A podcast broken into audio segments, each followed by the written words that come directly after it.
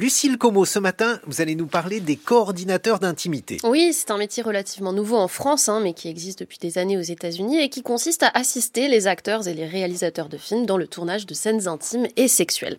Ils sont là comme des consultants, n'ont pas vocation à modifier nécessairement les idées du cinéaste ou des autres personnes sur le plateau, mais à discuter de ces moments particuliers et de faire de la médiation si conflit ou besoin.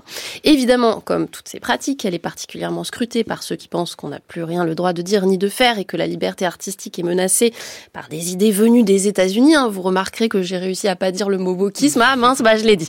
À l'inverse, elle est encouragée par de nombreux collectifs féministes ou revendiqués comme tels, y compris dans le milieu du cinéma français. L'affaire de Pardieu, dont on parle beaucoup ces derniers temps, a encore mis en lumière la toxicité potentielle d'un plateau de tournage. Il se trouve que vient de sortir sur la plateforme de France Télévisions un documentaire qu'on peut voir gratuitement en ligne et qui est intitulé Sex is Comedy, sous-titré La révolution des coordinatrices d'intimité, signée Edith Chapin. Alors c'est très court, clairement orienté du second euh, côté, hein, donc plutôt très en soutien de l'initiative, mais qui, presque malgré lui, éclaire toutes les contradictions, les ambiguïtés, la complexité de cette grande affaire filmée du sexe.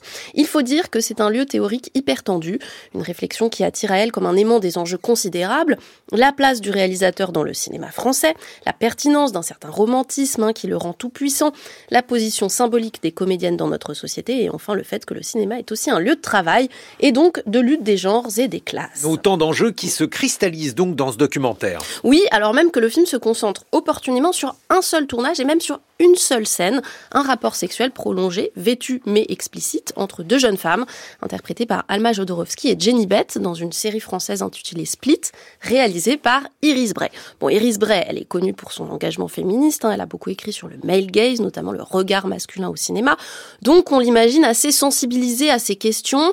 Une femme tournant une scène avec deux actrices, le documentaire n'a pas pris beaucoup de risques.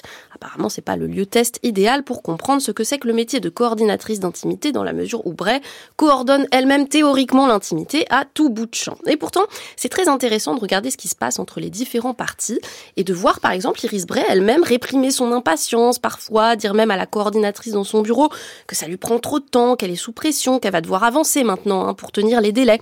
On mesure là à quel point l'écosystème du cinéma français repose sur une structure objective de hiérarchie sociale, au sommet de laquelle producteurs et réalisateurs sont en responsabilité pleine, et en même temps, combien perdure cette idée d'une espèce de mystique inspiratrice hein, qui flouterait les rapports de pouvoir et donnerait blanc-seing aux cinéastes pour faire un peu tout et n'importe quoi au nom de la possibilité du chef-d'œuvre. C'est sans doute au cœur de cette contradiction que se loge le risque d'abus, et ce documentaire qui a l'air a priori de lisser un peu tout, finalement, Encre le montre assez bien, pas tant quand il donne la parole aux actrices que quand il reste au ras du terrain, sur le plateau, dans ses aspects techniques. Je trouve, par ailleurs, et ce sera ma conclusion, d'une ironie étrange que le film s'appelle Sex is Comedy, car c'est aussi et surtout le titre d'un film de Catherine Breillat, une cinéaste qui a filmé le sexe comme probablement personne, et dont la manière de faire sur les tournages a été dénoncée notamment par une de ses comédiennes. Un cinéma complètement obsédé par la question du sexe, de la honte, du sale, probablement pour le coup un lieu de test, certes plus risqué pour réfléchir à tout ça, à suivre donc. Merci beaucoup Lucille Como.